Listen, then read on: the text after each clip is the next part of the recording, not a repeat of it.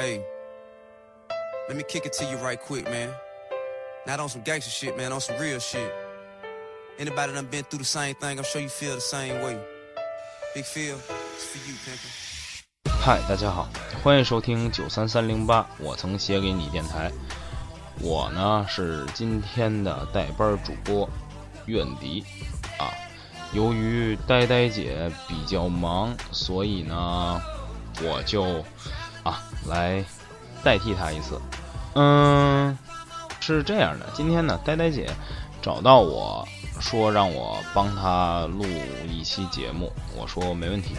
然后呢，但是我因为也听过呆呆姐的节目嘛，所以我说我一个呃男生来说这些，而且我这个啊嘴呢时不时会瓢一下子，啊可能有点不太合适，嗯，认为个人认为啊，呃介绍这些不合适。然后呢，由于我是去过西藏啊，当然呆呆姐也去过，所以呢，呆呆姐就让我讲一讲我去西藏的经历啊，没错，就是这个样子的。嗯，可以这样说，呃，在进藏之前呢，我们是做好了所有的进藏准备，就包括还带了一个氧气瓶，呃，十升的氧气瓶，开车去的，全程开车。啊，因为我爸的岁数比较大，所以呢，嗯，必须得带着氧气瓶，因为怕有高原反应会难受，影响到开车。啊，我呢，由于还是个孩子吧，算是，嗯，所以还比较好。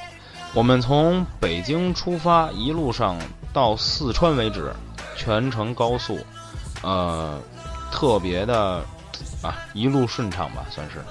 但是等真正从四川进藏开始以后，发我终于发现为什么西藏这条，尤其是这条川藏线被称为进藏最难走的路线。那个颠簸呀，一路叮了咣啷，叮了咣啷，然后呢，再加上川藏线呢，由于还在修路，再加上大型的货运车往上开，我觉着修不修那个路也无所谓了，嗯。反正是颠的，我是各种难受，各种想吐。呃，我记得刚进藏的时候，有一个隧道，名字叫做别脱隧道。然后呢，我就啊，由于想的比较多，脑补了一下，别脱。我说我进隧道干嘛要脱呢？哎，但是人家写的不是脱衣服的脱，而是提手旁的那个脱。呃，在那里呢，也是拍了张照片。当然，在到别脱隧道之前呢，嗯，路上的路况呢还是相对来说比较好的。但是过了别头隧道之后，那个路况呢是越来越复杂。哎，真是不想说些什么了。嗯，当然，如果各位有心想去西藏的话，我建议大家。最好是在四十五岁之前去，因为那时候身体各方面条件还算是比较不错的，呃，可以这样说吧，嗯。那么呢，西藏呢不在拉萨，西藏也不在日喀则，真正的西藏呢其实是在路上，啊，美景不在前藏，美景不在后藏，真正的美景呢其实就在川藏线上，那么。南线呢被称为三幺八线路，是景色和藏族文化的主题线路。那么北线呢是三幺七线路，啊，主要呢是全程的人文景色和人文历史文化。呃，不过呢，呃，我们走的基本上都是三幺八，啊，三幺八国道。嗯，的确，路途的风景非常非常美丽。当然，我跟大家说的这些是从四川开始以后，那么从成都到雅安是一百四十七公里，从雅安到泸定呢是四十九，到康定呢是七十五。当然，告诉大家一点，去走川藏线一定要在康定停下来，因为康定的有一座山上面写着“康定情歌”四个字。有很多去西藏旅游走川藏线的呃朋友呢，都会在那里拍照留念，因为康定情歌是整个被铺在了山上，大家会很明显的看到这四个字。那么康定过了以后呢，就是新都桥，新都桥完了就是雅江，新都桥呢到雅江是七十四公里。我跟大家说这些呢，其实是为了告诉大家一个具体的公里数，但是千万不要小看了这个公里数。从雅江呢到理塘是一百四十三公里，我就这么告诉大家吧。从泸定到康定，呃，因为我们全程越野车嘛，呃，从泸定到康定走川藏线四十九公里，我们走了六个半小时，啊，没错，因为全程都是坑坑洼洼的破烂道。因为实在是没有办法走，我都很羡慕当地人开的那个小面。然后呢，我们开了一个吉普车跟在后面，然后呢，小面飞快的从我们旁边驶过，还超车。天呐，真是羡慕当地人的驾驶技术。唉，不知道他们是怎么想的。从泸定到康定四十九公里，我们走了那么长时间，大家就可想而知，呃，川藏线有多么的不好走。呃，到达。因为是一路直接到新都桥，然后找的旅馆休息，然后呢，早晨起来从新都桥出发，到达雅江的时候，大家也可以拍照留念吧，因为雅江那块儿还算是景色比较美丽的啊。嗯，最后呢是巴塘到独巴龙，到芒康，到左贡，到邦达。到巴素，到然乌，再到波密，再到通麦，再到林芝，然后呢，最后呢进入拉萨。呃，这个基本上全程是，呃，最少少说也得有七百公里吧，差不多。呃，少说少说也得有七百公里。那么可以这样跟大家说，从成都到康定三百六十四公里呢。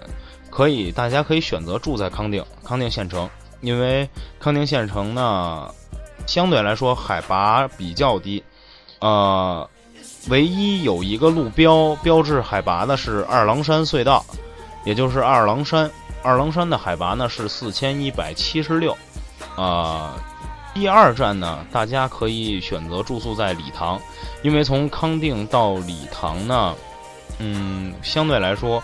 还是比较远的，也有三百多公里，啊，当然，如果大家是开车去的话，还是提醒大家，最好呢是不要到理塘直接休息，最好是从康定到雅江再休息，因为，呃，全程的烂路，呃，基本上你们会走到中午。当然，如果你们不吃饭的话，可以不吃中午饭的话，可以选择到理塘，嗯。过了雅江呢，基本上到了高尔寺山，也就是理塘那边左右呢，海拔是四千六百五十八啊，可以这样说。然后呢，理塘那儿呢是有世界之城的美称啊，因为它那儿的海拔呢是四千零一十四米，而且呢。这里呢也是七世和十世达赖的转世之处，呃，景色呢也还相对于不错，而且还有一个长青春科尔寺，呃，可以去领略一下，呃，藏传佛教和藏族灿烂辉煌的历史文化呢，呃，就从这里开始，一切就从这里开始。那么第三天呢，可以。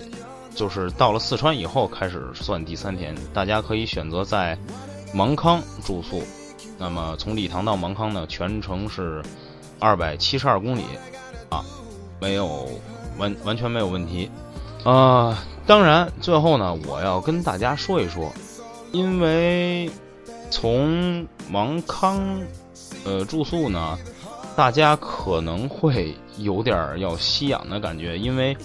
海子山呢是四千七百四千七百米，好像是记得没错的话啊。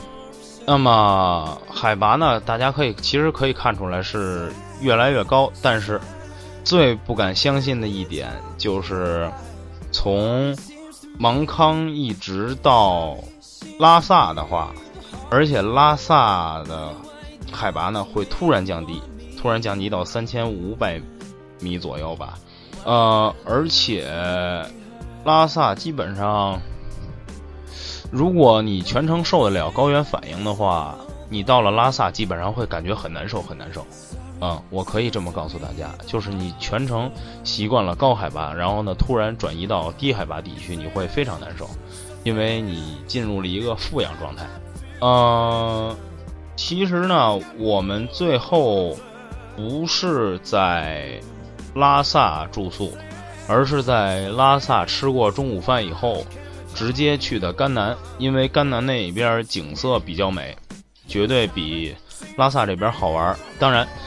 提醒大家最重要的一点，同如果是从四川开始算出发的话，大家一定要全程带着身份证，必须要带着身份证，因为到甘南那儿会有一个路卡，啊，然后我不知道呆呆姐去的时候有没有，呃，我去的时候反正是遇到了一个路卡，就是必须要检查身份证，而且十八岁以下未成年人是不得进入甘南的，啊。呃，可以这样跟大家说。那么其实呢，西藏之行呢非常有意思。当然，只要大家身体接受得了，随时都可以去。呃，最好呢是可以自驾游，因为呢这样你可以看到你沿途所有的景色。嗯，我其实个人最不建议的是坐飞机去，因为坐飞机你全程都是那么高，然后突然就是下了飞机以后，你会感觉非常非常的不适应。与其这样，还不如坐火车或者自驾游，然后让他去慢慢尬游。因为我前面也说过，沿途的景才是最美的。那么，这个呢，就是今天我要为大家所介绍的。你看，我说我的嘴会瓢吧，绝对没有错。那么，让我们下期节目，嗯，和呆呆姐再见吧。我就先为大家介绍到这里。